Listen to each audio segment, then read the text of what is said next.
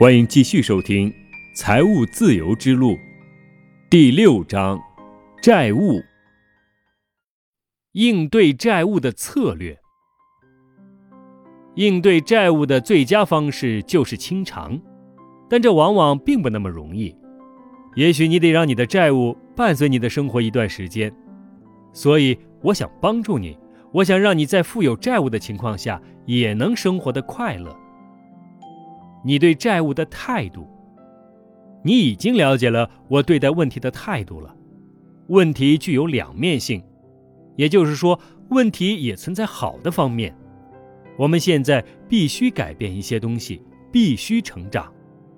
因此，我想问问你，债务的有利面是什么呢？你现在必须做哪些之前没有做过的事情？你现在必须认识哪些人？你的新信仰为你带来了哪些好的影响？你如何将自己目前所承受的压力转化成一种积极的推动力？你对待自己的态度。遗憾的是，在和前来咨询的人对话中，我总是一再听到负债者用自责来折磨自己。也许他们负有债务，但并不是失败者。不要仅仅用金钱价值来衡量自己的价值。你毕竟是一个人，不是一张钞票。你是一个有着许多可爱特性的有价值的人。在每一场管理培训中，你都会学到这样的内容：你应该尽可能少的批评自己的员工。如果实在有必要，你也应该按照基本原则来对员工进行批评。首先。你批评某个人之前，应该坐下来，写下这个人身上十条你所欣赏的特性。其次，你应该对事不对人，也就是说，永远不要怀疑这个人本身。告诉我，为什么我们对待自己要比对待别人差呢？许多人都是因为自我批评毁掉了自己，他们这是在自我毁灭。因此，我建议。以后你再想要严苛的谴责自己时，就大声的对自己说“停”，然后拿出你的成功日记本，列出你喜欢的自己身上的十条优点。你还得清楚，你的信仰造成了你现在的处境，而且信仰是随时可以改变的。不要将责任归咎于任何人。我们倾向于将责任归咎于他人或是某些环境因素。记住，你给予一个人责任，你也就给予了他权利。你现在需要尽可能多的力量和权利。我当初意识到这一点之后，很快就清除了自己的债务。在此之前，我谴责我的公司，谴责我那些未付款的客户，谴责国家的税收政策。然而，事实是我当时陷入了这个困境之中，只有我自己能将自己救出来。这个清晰的认知给予了我极大的力量，这样的力量被我用来清偿债务，而非用来推卸责任。不要害怕，恐惧感只会使你丧失行动能力。你在害怕什么呀？就算真的发生灾难。你也能从中发现好的一面啊！想象一下可能出现的最糟糕的情况，就算这样，地球还是照样会转，对吗？这种观点的确难以让人接受，但你一旦接受，你就会感受到前所未有的自由。这种观点能够帮助你去解放自己，因为灾难是过去的结束，它会摧毁旧事物。使新事物的产生成为可能。旧事物被摧毁之后，就会产生需要新事物填充的真空地带。你看，就连灾难都有好的一面。如果你善于发现全新开始的机会，事实上，大部分的成功故事也确实是开始于灾难之后的。不要管别人怎么说。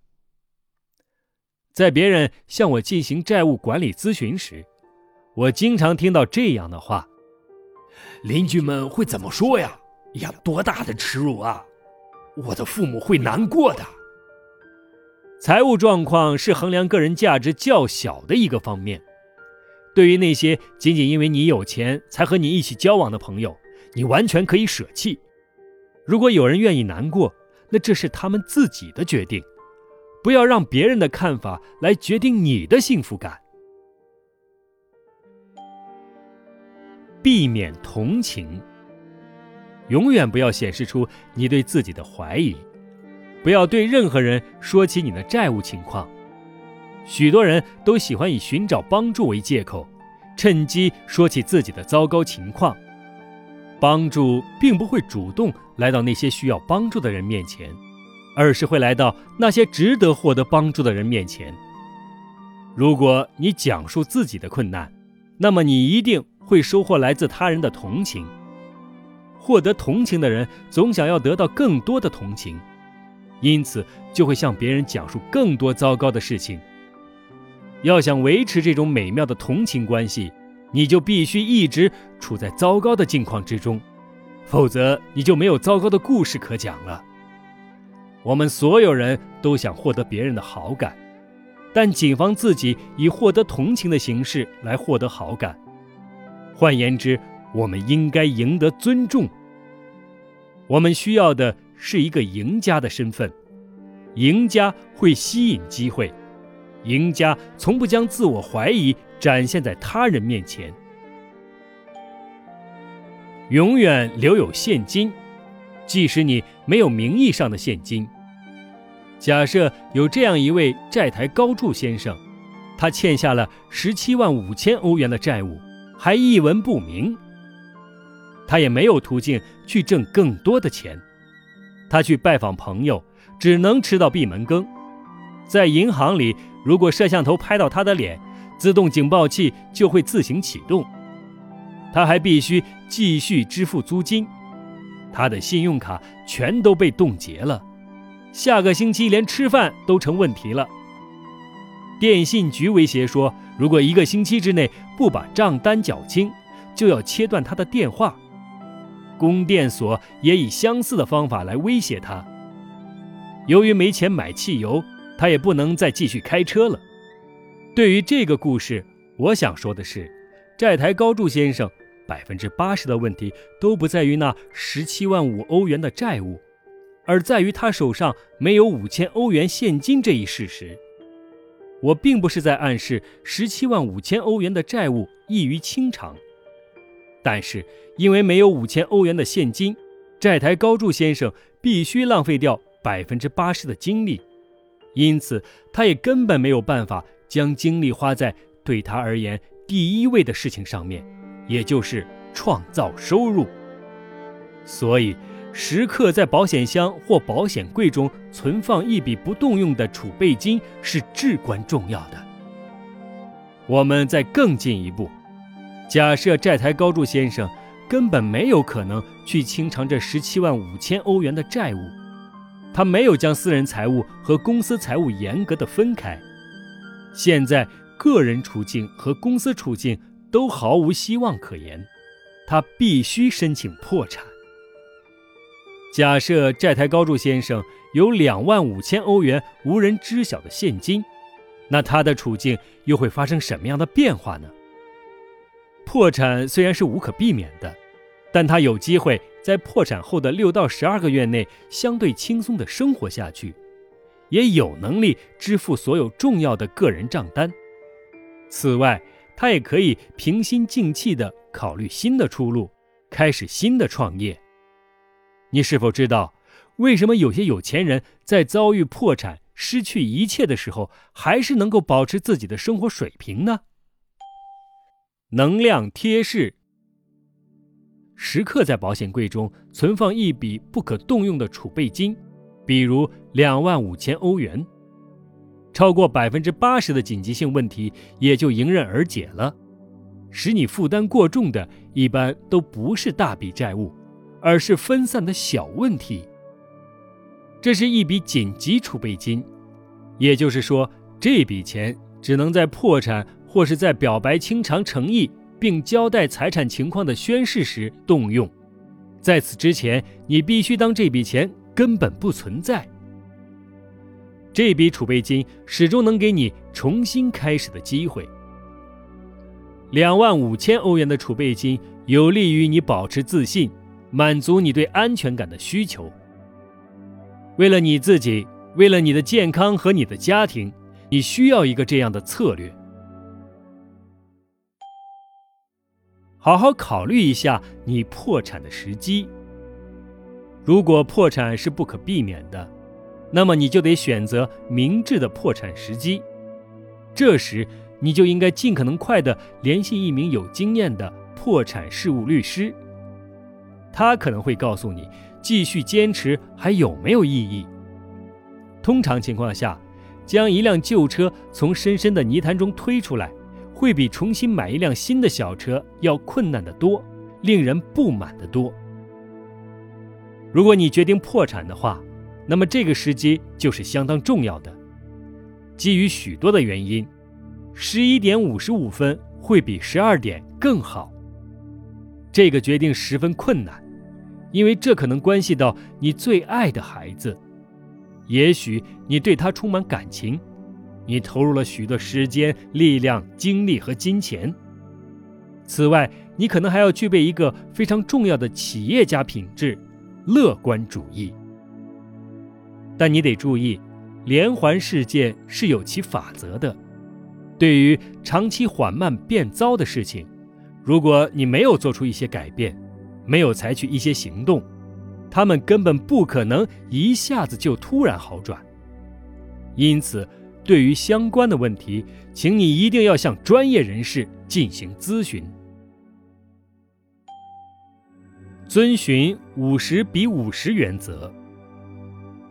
千万不要将你存下数额的百分之五十以上用于支付债务。如果你每月能挣三千欧元，生活费需要两千五百欧元，那么你就剩下五百欧元。这时你就应该用两百五十欧元来偿还债务，还有二百五十欧元存起来，不要让任何人知道。也许你的父母和银行顾问给了你一些别的建议，但是你想一想。在多年以后，你终于无债一身轻了，这样一个目标又会让你有多大的动力呢？也许你想的是，这个重担终于不再压在你的肩膀上了，这也确实能在短期内让你感到十分美好。而实际上呢，你拥有的只是零，你一无所有，甚至大多数刚出生的婴儿都可以把你远远地甩在后面，一无所有。不是你的目标，清偿债务也不是一个足以激起我们热情的愿景。你的目标应该是积攒两万五千欧元的存款，第一个二十五万欧元，第一个一百万欧元。因此，你应该现在就开始储蓄，以此来培养你的财富意识，为自己制定一些能真正激发你动力的目标。理解了五十比五十原则之后，我的身份马上就发生了改变。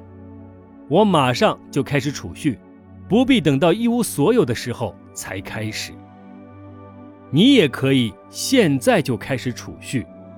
你有多少负债这不重要，你现在就开始储蓄好了。同无债务负担者相比，你需要的只是更长一些的时间，确切的说，也就是两倍的时间。你也必须争取多挣钱，让你能存下的百分之五十与无债务负担者挣的百分之百一样多。能量贴士：从你每月余钱中抽出百分之五十用于偿还债务，其余百分之五十存下来。这样一来，你就可以马上开始积累财富了。你的努力要以能够激发你动力的目标为导向，你在积累财富的同时，也清除了你的债务。通过建立现金储备来培养你的财富意识，你总是有钱来应对紧急情况，这样对你大有裨益。因为负债累累的情况下，你很难再申请到信用卡来应对突发事件。保持自律。当年我也想快速的清偿债务，于是我为自己制定了这样一个计划。首先，我跟所有债权人进行了谈话，我将我的处境如实的告诉他们，并向他们保证，我一定会尽快归还所有欠款。我请求他们给予我三个月的延期付款时间，除了一家机构，所有人都同意了。这样一来，我就可以马上建立起一笔储备金了。因为这次事件，我的整个金钱观都受到了颠覆，我开始有了一种富有的感觉。同时，我也想知道自己能自律到什么程度。我决定每天只用五马克来生活，居住、通信、汽车、保险以及其他固定支出除外。一天五马克。我必须吃饭，以及负担其他所有随机的消费。以前我将自由定义为能够去做自己想做的事情，而现在我对自由的新定义是：自由意味着自律地去执行我计划好的事情。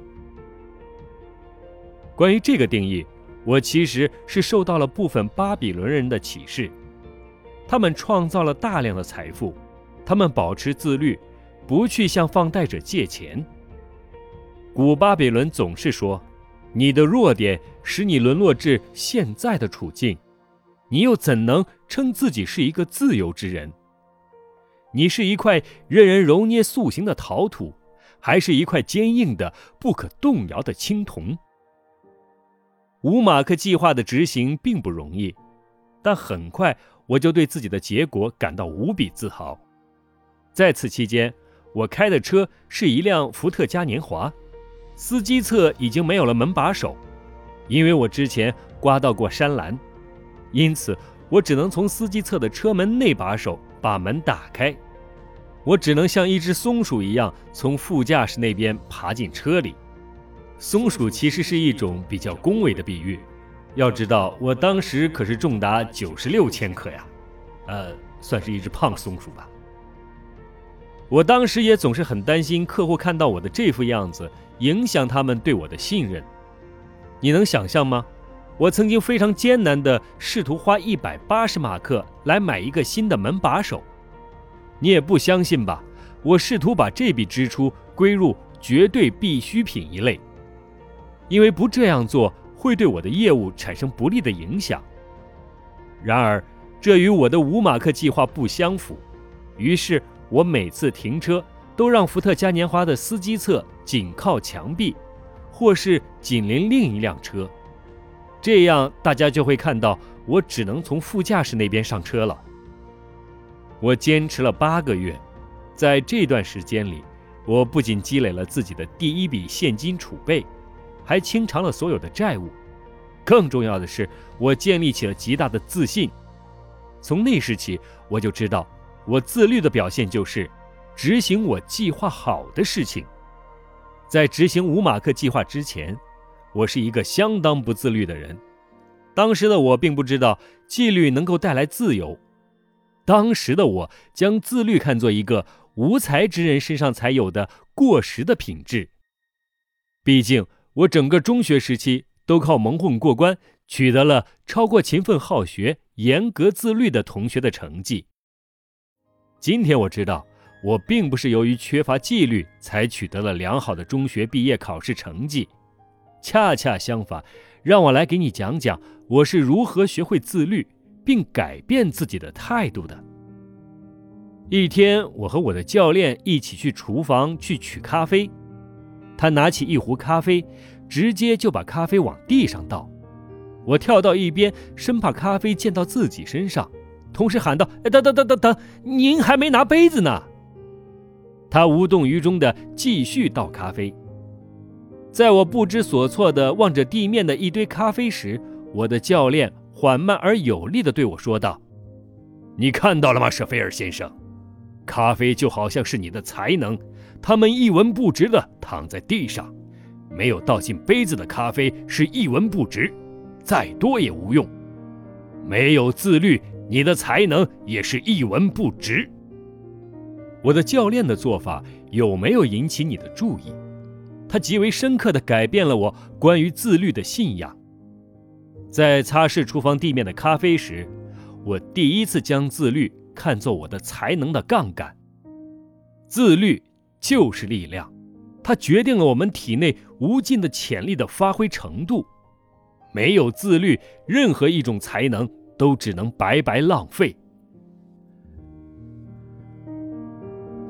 如果有需要文字版的朋友，可以搜索微信公众号“我陪你长大，你陪我变老”，欢迎你的关注、阅读和收听。